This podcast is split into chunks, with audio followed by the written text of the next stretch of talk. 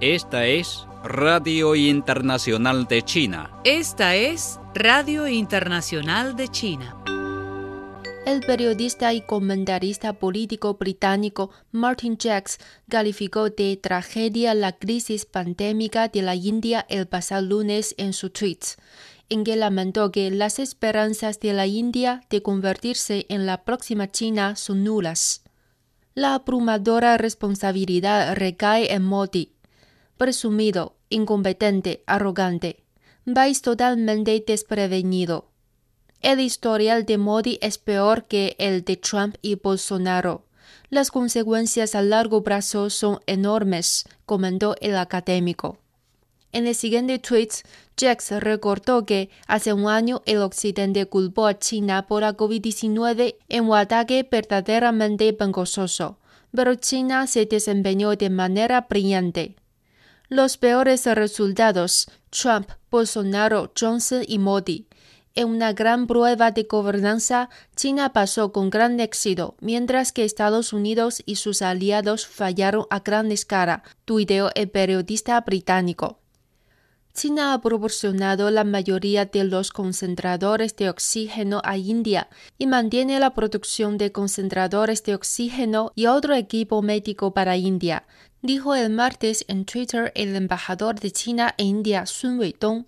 Desde este mes de abril, China ha suministrado más de 5.000 respiradores, 21.569 concentradores de oxígeno, más de 21,48 millones de mascarillas y alrededor de 3.800 toneladas de medicamentos a India, de acuerdo con estadísticas de la Administración General de Aduanas de China.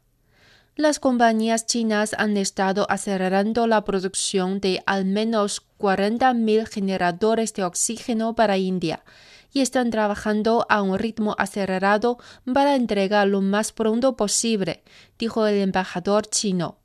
India está batallando con la segunda ola de la pandemia de coronavirus y los hospitales de varios estados se están tambaleando debido a una severa escasez de medicamentos, equipo, oxígeno y camas. La vitalidad de las pequeñas y medianas empresas pymes de China mejoró en el primer trimestre del año, a medida que ha continuado la recuperación de la economía del impacto de la COVID-19, según los últimos datos del sector.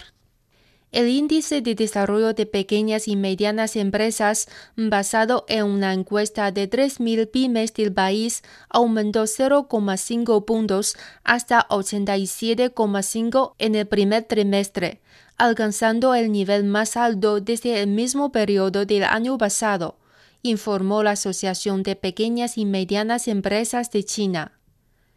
Durante ese mismo lapso, la confianza empresarial entre las pymes se recuperó aún más, continuaron mejorando las expectativas del mercado y se aliviaron las tensiones de efectivo, detalló la asociación. La entidad destacó las medidas favorables a las pymes abrigadas en China, incluyendo las políticas monetarias específicas del Banco Central que redujeron las presiones financieras del sector. El gobierno de México decretó tres días de luto nacional tras el desplome de un paso elevado del metro de la Ciudad de México el lunes por la noche, que hasta el momento dejó un saldo de 25 muertos. En el diario oficial de la Federación, el órgano de difusión del gobierno, la administración del presidente mexicano Andrés Manuel López Obrador publicó el decreto que determina el izamiento de la bandera nacional a media asta del 4 al 6 de mayo en señal de duelo nacional. Las autoridades prometieron una investigación exhaustiva sobre el accidente, calificado como uno de los peores en el medio siglo de operación del sistema de transporte colectivo Metro. Los ministros de turismo del Grupo de los 20 G20 prometieron el martes apoyar iniciativas de movilidad internacional segura como una forma de ayudar a reactivar el sector turístico mundial. Una reunión virtual de los ministros del G20 acordó apoyar esfuerzos para la movilidad segura que se coordine con iniciativas regionales y nacionales como el Certificado Verde Digital lanzado por la Unión Europea el cual muestra si una persona ha recibido ambas dosis de una vacuna, si tiene inmunidad al coronavirus después de recuperarse de un contagio o si recientemente ha dado negativo a una prueba de COVID-19.